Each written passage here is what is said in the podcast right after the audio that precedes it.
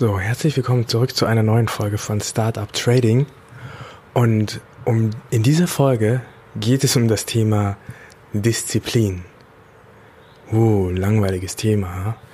Aber wenn du ähm, meine letzte Folge gehört hast, wo ich über den Drawdown gesprochen habe, ähm, da hast du vielleicht gemerkt, dass ich ziemlich frustriert war darüber, dass es mit meinem Trading-Account jetzt wieder ein bisschen schlechter lief. Und ja, ich glaube, ich habe den Schlüssel dazu gefunden, warum das so viel schlechter lief. Ich habe mich jetzt also in der letzten Woche sehr intensiv mit diesem Thema beschäftigt und habe einige Gedanken, die ich in dieser Folge dazu mit dir teilen will. Ich glaube, dass ich eine Zutat gefunden habe, ohne die es nicht möglich ist, profitabel zu handeln. Also eine ganz, ganz wichtige Zutat, und damit bin ich ein, dem Ziel dieses Podcasts ein ganzes Stück näher gekommen.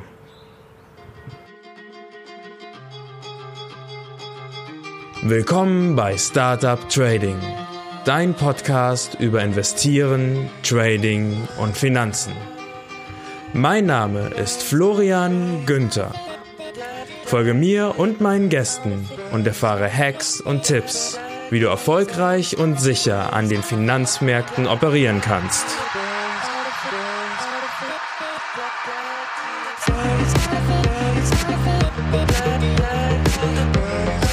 Der Podcast stellt keine Anlageberatung oder sonstige Empfehlung dar. Die dargestellten Analysen, Techniken und Methoden dienen ausschließlich Informationszwecken und stellen weder individuelle Anlageempfehlungen noch ein Angebot zum Kauf oder Verkauf von Finanzinstrumenten dar sondern spiegeln lediglich meine oder die Meinung meiner Gäste wider.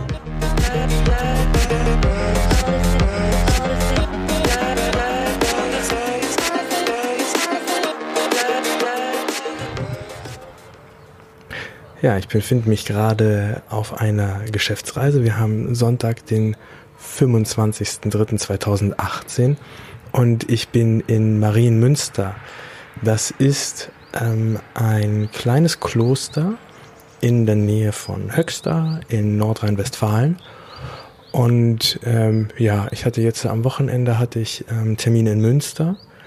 Münster liegt gar nicht so sehr in der Nähe von Marienmünster, sondern ist auch zwei Stunden fahrend entfernt.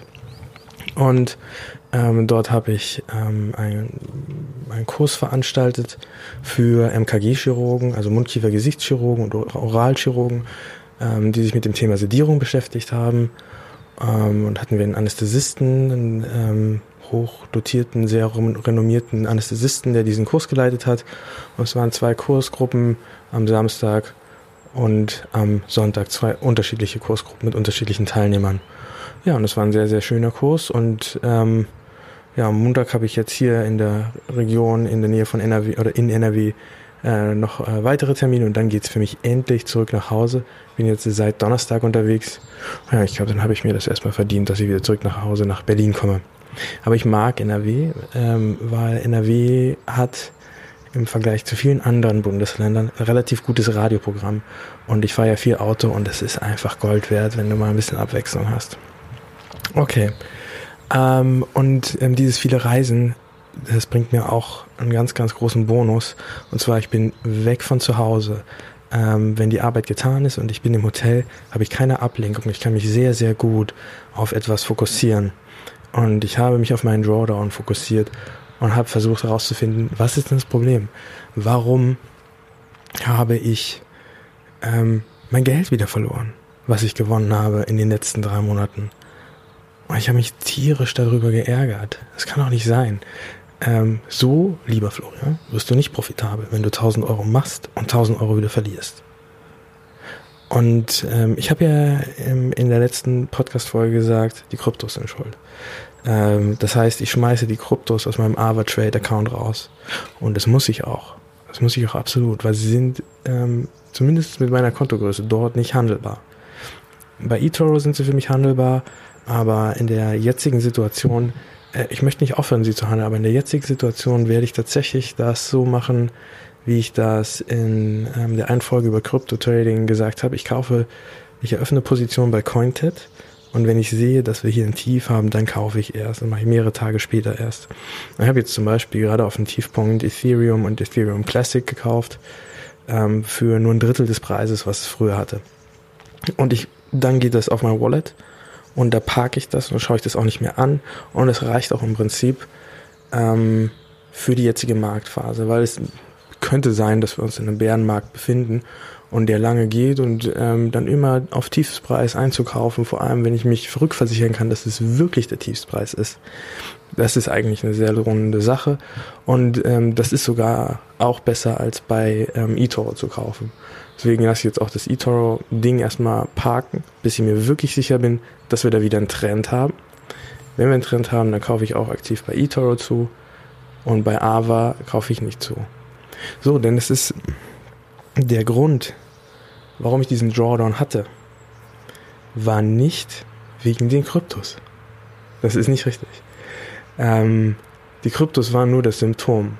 Ja, es ist ähm, die, die tatsächliche Ursache, die tatsächliche Krankheit, die der Körper hatte, ist nicht der Husten, sondern das sind Bakterien, die irgendwo im, im Körper sind. Und ähm, in diesem Fall ist es, dass meine Psychologie abgefuckt ist. Nachdem ich diesen Erfolg hatte, habe ich alle meine guten Vorsätze und Regeln über Bord geworfen und damit habe ich diesen Drawdown provoziert. Ich habe einzelne Regeln mir aufgeschrieben und eine Regel ist zum Beispiel keine Position ohne Stop-Loss. Das habe ich dir in der letzten Folge erzählt. Diese Kryptos bei ABA habe ich ohne Stop-Loss gekauft. Das heißt, damit habe ich gegen meine Regeln verstoßen. Und umso mehr Erfolg ich hatte, umso mehr habe ich geglaubt, habe ich das Recht, gegen meine Regeln zu verstoßen. Aber das ist nicht der Fall. Ich habe jetzt ähm, einige Podcasts gehört zum, zum Thema Trading, die sich gerade mit diesem Thema beschäftigen und ein paar Bücher gelesen und Artikel gelesen und bin da wirklich auf was Interessantes gestoßen, was mir in dieser Dimension nicht klar war. Und zwar Disziplin ist die allerwichtigste Zutat, um als Trader Erfolg zu haben. Es ist nicht die, die ähm, technische Analyse, es ist nicht die Fundamentalanalyse, es sind nicht diese ganzen Techniken und das Wissen, welchen Indikator man sich ansehen muss und welchen Report und so weiter. Das ist nicht das Allerwichtigste. Weil hier gibt es verschiedene Wege, die nach Rom führen und jeder findet seine eigene Methode. Das ist gut. Aber es scheint so zu sein, dass alle erfolgreichen Trader eins gemeinsam haben. Sie sind sehr diszipliniert. Sie führen ihr Trading-Journal, sie schreiben jeden Trade ein und sie haben einen Trading-Plan mit individuellen Regeln. Und diesen Regeln folgen sie. Trader, die ihre eigenen Regeln missachten, werden immer wieder in die Situation kommen, dass sie am Ende verlieren und werden so rausgekegelt. Und ich habe ein schönes Beispiel gehört in einem Interview von einem ähm, erfolgreichen Trader. Und er hat gesagt, ähm, wir dürfen nicht fokussiert sein auf das Ergebnis unserer Trades. Wir müssen uns in, die, in den Prozess verlieben. Nur dann können wir erfolgreich sein. Wir müssen uns in den Prozess verlieben, dass wir Tabellen führen über unseren Trade, dass wir den Trade vorher ganz genau analysieren, dass wir uns an unseren Tradingplan halten. Und hier kommt es halt darauf an, was für eine Methode hast du. Hast du eine ähm, fundamentale, ne? dann musst du halt viele Tabellen führen, musst gucken, passt der Trade in deine Kennzahlen oder was auch immer du machst. Oder hast du eine technische, ne? dann hast du ähm, ein bestimmtes System, was du genau einhalten musst. Ne? Und dann müssen auch beding bestimmte Bedingungen erfüllt sein, die in deinem Tradingplan sind. Du musst ähm, deine Methode backtesten und all diese Sachen. Und du musst jeden einzelnen Trade in dein Trading-Tagebuch eintragen. Und du musst bestimmte Parameter tracken, die du hinterher analysieren kannst. Und ja, in einem anderen Interview, was ich gehört habe, ähm, hat jemand gesagt, was ist das, was erfolgreiche Menschen von unerfolgreichen Menschen unterscheidet? Erfolgreiche Menschen machen das, was unerfolgreiche Menschen nicht machen wollen. Das bedeutet nicht, erfolgreiche Menschen machen das, äh, was für unerfolgreiche Menschen zu schwer ist, oder sie schaffen das, was andere nicht können, sondern sie machen das, was andere nicht machen wollen. Und es muss nichts Schwieriges sein, aber es ist vielleicht was Redundantes, es ist was Langweiliges. Äh, es nimmt den Nervenkitzel aus der ganzen Sache. Und diese Dinge, die die meisten Trader, die keinen Erfolg haben, nicht machen wollen, sind zum Beispiel jeden Trade vorher ins Trading-Tagebuch eintragen, den Trade genau planen, die, ähm, die technische Analyse, die man macht und so weiter, ne, die Methode, die dann auf technischer Analyse basiert, back zu testen und, und, und, diese Dinge. Und da ist es mir klar geworden, ja, genau, das ist das Ding. Ich habe zum Beispiel, ja, ich habe ein äh, Trading-Tagebuch. Ähm, ähm, ich mache das eigentlich auch von Anfang an, aber wie du schon hörst, eigentlich. Umso erfolgreicher ich wurde, umso arroganter wurde ich. Und hier ist es die Psychologie, die mir den Strich durch die Rechnung macht. Jedes Mal, wenn ich glaube, so jetzt bin ich profitabel, höre ich auf, die Dinge zu tun, die mich profitabel machen. Und damit mache ich mir im Prinzip meinen Erfolg wieder zunichte. Ich weiß nicht, geht dir das auch so? Kennst du solche Situationen? Alle meine Drawdowns, die ich hatte, beruhen auf diesen Mechanismen.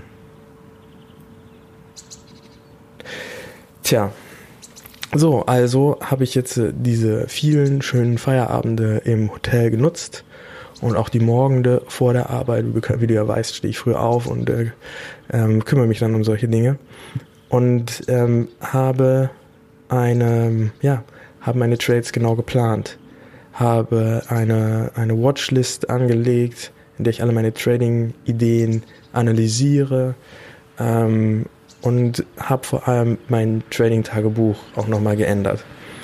Und ich werde zu diesem Thema Trading-Tagebuch, was war das für ein Riesengeräusch?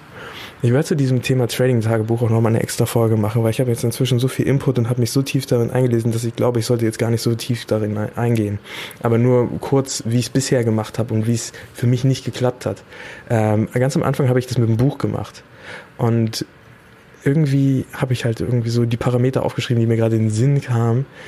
Aber es ist schwer, so ein Buch für mich hinterher auszuwerten. Ich musste ja durch jede Seite gehen, jeden Trade gucken, was habe ich aufgeschrieben. Und ähm, das Coole an einem Trading-Journal kann sein, dass ähm, ich das wirklich nach, nach bestimmten Parametern suchen kann, wie zum Beispiel, ähm, ja, wie hoch, welches, ähm, äh, welchen Anteil von meinem Portfolio bin ich mit jedem Trade, habe ich riskiert, ne? oder wie ist meine Gewinn-Verlustrate und solche Sachen. Sowas zu tracken und dann zu gucken, wie verändert sich das von Monat zu Monat. Das kann ich mit einem Buch irgendwie nicht so gut machen. Ähm, außerdem war es immer geschmiert und ich habe eigentlich keinen Bock mehr, das nochmal anzusehen im Hinter hinterher. So, dann bin ich ähm, zu Excel gegangen. Ähm, aber ja, hm, ich glaube, ich habe zu viele Parameter abgefragt und äh, hatte dann auch nicht mehr so richtig Bock, das ähm, auszuführen. Aber mir ist, mir ist jetzt ganz, ganz klar, ich muss das machen. Entweder ich mache das oder das wird halt nie was, was mit äh, profitabel werden. Ähm, deswegen mache ich das jetzt. Jeder Trade kommt erst rein. Und grundsätzlich ist es sowieso der Fehler, den ich immer mache, Overtrading. Ja? Schnell am Handy eine schnelle Idee und anstelle den Trade ordentlich zu planen, ähm, in den Prozess verliebt zu sein, tippe ich ihn einfach in mein Handy ein und führe ihn aus. Und weiß überhaupt gar nicht genau, welches Risiko gehe ich denn jetzt eigentlich ein. Und äh, weiß überhaupt gar nicht genau, wie weit ist mein Stop-Loss jetzt wirklich weg, so wie viel Euro verliere ich ähm, wenn das Ding in die Hose geht. Und was mag ich eigentlich daran, den sofort einzugeben? Ich möchte was tun. Ne? Wie letztens in dem Interview mit Bernd Schmidt, wo er gesagt hat, ja, wir Männer sind so, wir wollen handeln, wir wollen irgendwas machen. Ähm, aber das kann ich ja auch, wenn ich das in eine Tabelle eingebe. Ich gebe das in eine Tabelle ein und konstruiere den Trade so, dass die Vorteile wirklich auf meiner Seite sind. Und das habe ich jetzt zum Beispiel letzte Nacht und vorletzte Nacht gemacht. Und ähm, habe gemerkt, okay, krass, bei vielen Trading-Ideen, die ich hatte, Trades, die ich jetzt vielleicht einfach so eingegangen bin, die sind nicht wirklich lukrativ. Der Stop-Loss ist viel zu weit weg. Ähm, das Geld, was ich riskiere, ist viel zu hoch. Ich kann diesen Trade nicht machen. Nicht mit diesem kleinen Konto. Wenn ich jetzt 10.000 drauf hätte, könnte ich es machen. Aber ich muss ja mit diesen 2500 Euro, die ich auf dem Konto habe, genauso gut umgehen, als wenn ich da 250.000 drauf hätte. Wie soll ich denn sonst ähm, richtig das Traden draufkriegen, wenn ich ähm, mir jetzt einfach mit hohem Risiko ein Konto ertrade und wenn ich dann irgendwann einen größeren Betrag habe, funktioniert meine Methode nicht mehr, weil sie auf hohem Risiko basiert, aber ich bin gar nicht bereit, große Mengen zu riskieren. Ich muss also ähm, genauso respektvoll mit dem Geld, mit dem kleinen Betrag, der jetzt auf dem Konto ist, umgehen, wie ich es mit dem großen würde. Nur dann qualifiziere ich mich eigentlich auch für ein größeres Konto. Ja, und dann ist da noch ein weiterer Punkt, Compliance. Als Trader sind wir im Prinzip unsere eigene kleine Bank, unsere eigene kleine Investmentbank. Und wir haben keinen Chef, der uns irgendwie kontrolliert. Wir kontrollieren uns nur selber. Aber wir sollten versuchen, oder nein, wir müssen, wir müssen uns sehen wie Projektmanager. Projektmanager, die ein Set von Regeln haben, die sie befolgen müssen. Sie müssen dieses Projekt ausführen und es ist klar definiert, das ist Punkt 1, das ist Punkt 2, das ist Punkt 3. Und diese, diese Regeln, das sind unser Tradingplan und die Regeln, die wir uns selber setzen. Und eine Regel ist zum Beispiel festgelegter harter Stop-Loss. Zweite Regel, ähm, Ideen aufschreiben, überprüfen, einen Tag warten, nochmal gucken, ist, die, ist dieser Trade wirklich gut. Ne? Oder eine weitere Regel ist, ähm, Kryptos sind verboten beim AVA-Konto.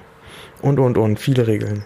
Ich werde ähm, in einer der späteren Folgen nochmal darauf eingehen, wie das jetzt bei mir zurzeit aussieht beim Tradingplan. Ich habe ihn nochmal definierter gemacht und ähm, jetzt gerade in diesen Tagen ähm, klarer und eindeutiger für mich, sodass ich ihm genau folgen kann.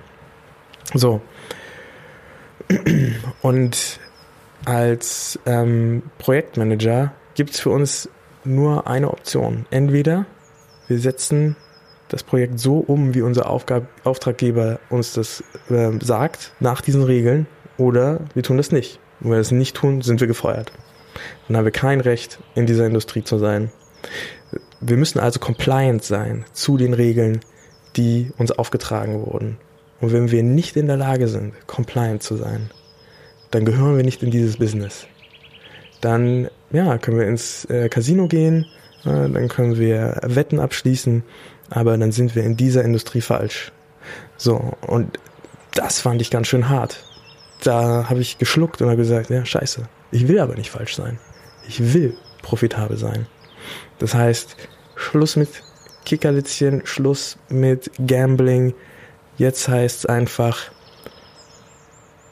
wirklich die Sache durchziehen, beweisen, dass ich profitabel sein kann, beweisen, dass ich in der Lage bin, mal gegen meine eigene Psychologie ähm, zu verstoßen oder ne, zu bestehen, ähm, die mich immer lax werden lässt in dem Moment, wo ich erfolgreich bin. Die mir, also im Prinzip, ich baue es mit den Händen auf und reiße es mit dem Arsch wieder ein. Ja? Und das hört jetzt auf. Alles wird geplant. Alles wird festgehalten. Alles wird dokumentiert. Ich halte mich nur an einen Plan. So, und wenn ich mich nicht an meinen Plan halte, dann muss ich auch mit den Konsequenzen rechnen. Die Langzeitkonsequenz ist, ich werde nie profitabel, ich bin falsch in der Industrie und ich muss zur Strafe aufhören damit, obwohl es mir so viel Spaß macht. Aber die kurz, kurze Konsequenz muss ich auch ziehen. Und ich habe mir deswegen ähm, eine Bestrafung und eine Belohnung ausgedacht. Und zwar jede Woche in der ich werde ich überprüfen, war ich mit allen meinen Trades compliant zu meinen Regeln, ja oder nein. Und dazu musst du wissen, ich bin ähm, so ein äh, in gewisser Weise ein Süßigkeiten-Junkie. Ähm, und ähm, also legst du mir eine Tafel Schokolade auf den Tisch, dann fresse ich das Ding in einmal auf. Ich habe nicht die Fähigkeit, wenn ich ein Stück abgebissen habe, aufzuhören und zu sagen, heute esse ich nur ein Stück. Oder eine Schachtel Pralinen. Stellst du mir auf den Tisch. Ich kann nicht nur eine Praline essen. Ich esse das ganze Ding auf. So schlimm ist das, so dass ich ähm, davon abgesehen habe, überhaupt noch Süßigkeiten zu kaufen, weil ansonsten ähm, mein Körper aufgeben würde, seine Funktion zu erfüllen. So. Und ich glaube, das ist ein ganz, eine ganz gute Motivation für mich.